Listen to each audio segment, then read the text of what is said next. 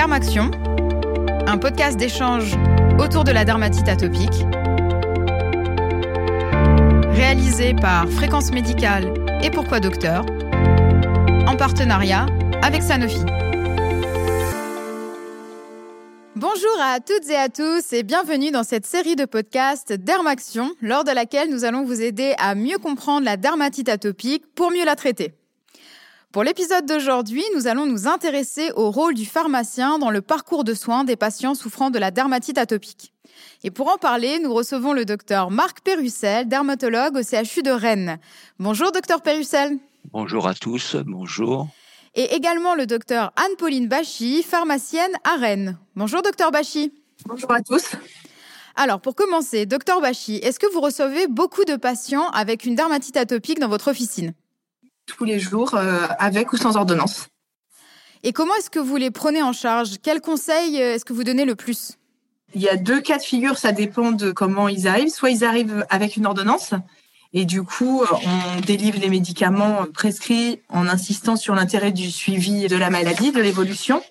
On essaye de vérifier qu'il y ait bien des conseils de vie quotidienne, comment ils gèrent au quotidien la maladie liée à la prescription soit il vient sans ordonnance. Là, du coup, c'est un petit peu différent parce que souvent, il vient avec un problème euh, d'atopie. Enfin, il nous montre euh, ce qui lui arrive. Et du coup, là, on essaye de lui donner plutôt des nettoyants, de lui donner des conseils associés en fait à sa maladie. Donc, soit un nettoyant euh, sans savon, sans parfum. On lui conseille de mettre un émollient tous les jours, une à deux fois par jour, une marque ou une autre. Euh, soit il a déjà des choses chez lui, soit il veut changer de traitement. on adapte un peu en fonction de ses besoins. Docteur Périssel, pour ce qui est du diagnostic ou de l'évaluation euh, de la maladie, est-ce qu'il existe des scores?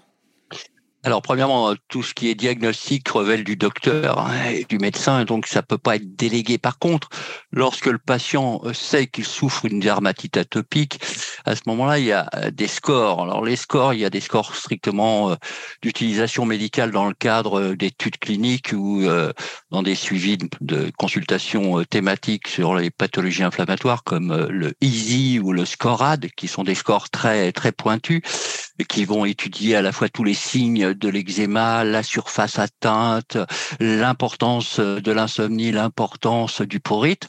Et avec ça, on a un score qui nous permet de surveiller. Et puis, il y a eu un score qui est ce qu'on appelle l'ADCT, qui permet d'évaluer assez facilement l'impact de la maladie, qui est une, un questionnaire qui peut être utilisé par tous les professionnels de santé. C'est très simple. En fait, ça à peu près quelques six items.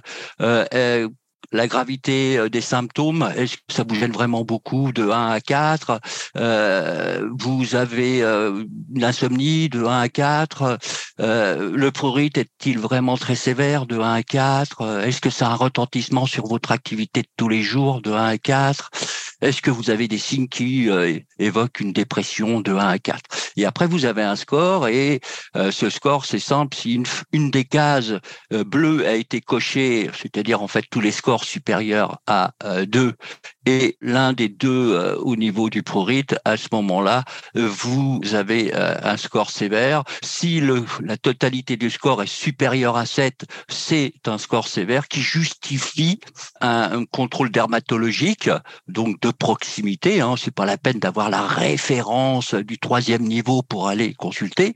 C'est déjà d'aller voir un dermatologue de proximité de façon à pouvoir évaluer le type de dermatite atopique, son niveau et éventuellement le traitement à adapter pour ce patient. Pour revenir sur le conseil de base qui est toujours l'hydratation, les produits peu agressifs, etc.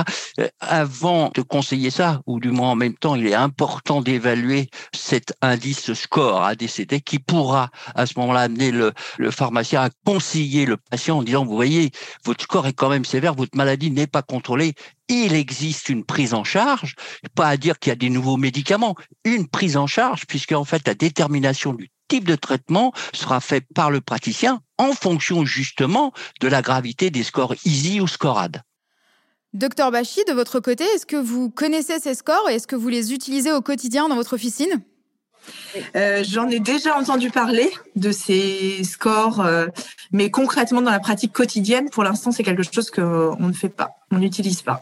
C'est quelque chose euh, qui peut être utilisé. Ça peut peut-être nous permettre d'indiquer comment il va avec sa pathologie, euh, quel degré est atteint euh, et où il faut bien le conseiller, soit avec des choses quotidiennes, soit plutôt l'orienter vers un dermatologue. Docteur Pérussel, l'observance est un facteur important dans beaucoup de maladies chroniques. Où en est-on dans la dermatite atopique? La dermatite atopique, et à partir du moment où vous commencez à dire aux patients que c'est une maladie chronique inflammatoire, qui en plus évolue par poussée avec des améliorations l'été grâce au, à l'effet bénéfique des UV. Donc, euh, il y a un côté très mystique et, euh, et le fait c'est des patients qui se savent pas potentiellement guéris par le traitement qu'on va leur donner, euh, à ce moment-là, ils vont avoir recours à toutes les, euh, les, médecines, enfin pas les médecines, les alternatives thérapeutiques, euh, les gourous, les guérisseurs bretons, souffleurs, cracheurs, toucheurs, enfin tout ce qui se passe, la pub sur Internet, les machins, les crèmes, les régimes, enfin, et j'en passe. Et puis, il y a le traitement du docteur. Et le traitement du docteur, mais mon Dieu, c'est dangereux, le traitement du docteur. Vous vous rendez compte, il nous donne de la cortisone. Et alors, il y a toute cette corticophobie, on en a peur, on a peur de devenir dépendant, on a peur des effets secondaires, alors que ce traitement est absolument la base de référence de la prise en charge de la dermatite atopique et que bien traité avec la quantité qu'il faut, sans avoir d'inquiétude, on aura un soulagement et on évitera des complications majeures de la dermatite atopique. L'observance, 60 à 80% ne suivent pas les traitements recommandés. C'est énorme.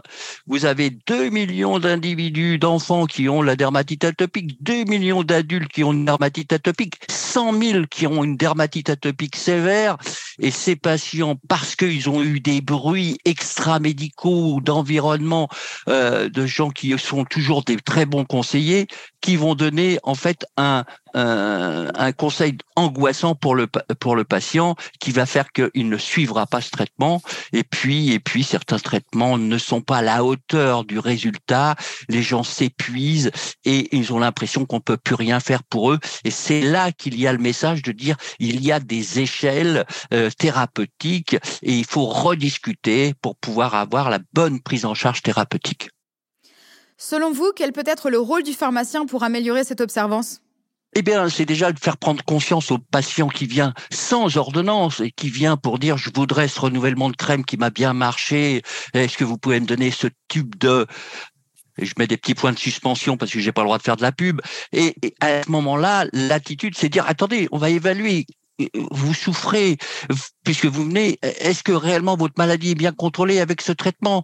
Parce que je pourrais vous conseiller éventuellement de reconsulter en fonction de ce type de score pour bien vous montrer que finalement euh, vous n'êtes pas bien dans votre dans votre peau. Et puis il y a des solutions thérapeutiques. Docteur Bachi, qu'en pensez-vous de votre côté? Je pense que donc nous on a l'avantage de les voir euh, toutes les enfin toutes les semaines peut-être pas mais tous les mois en tout cas. Donc euh, voir si le médecin si ce qui a été euh, prescrit correspond bien à sa pathologie et l'aide bien en fait dans l'évolution de sa maladie en fait. Hmm. repérer s'il y a des signes évocateurs donc soit d'infection ou ou si le traitement est pas adapté. Et dans ces cas-là orienter au plus vite vers un médecin alors, il y a une nouvelle convention qui va renforcer euh, le rôle du pharmacien avec des nouvelles missions qui vont se mettre en place dès janvier 2023. Docteur Bachi, euh, quel est votre avis justement sur ces nouvelles missions? C'est très bien. Le pharmacien est enfin euh, mis dans le rôle de santé publique. on est, on fait vraiment partie du réseau en fait.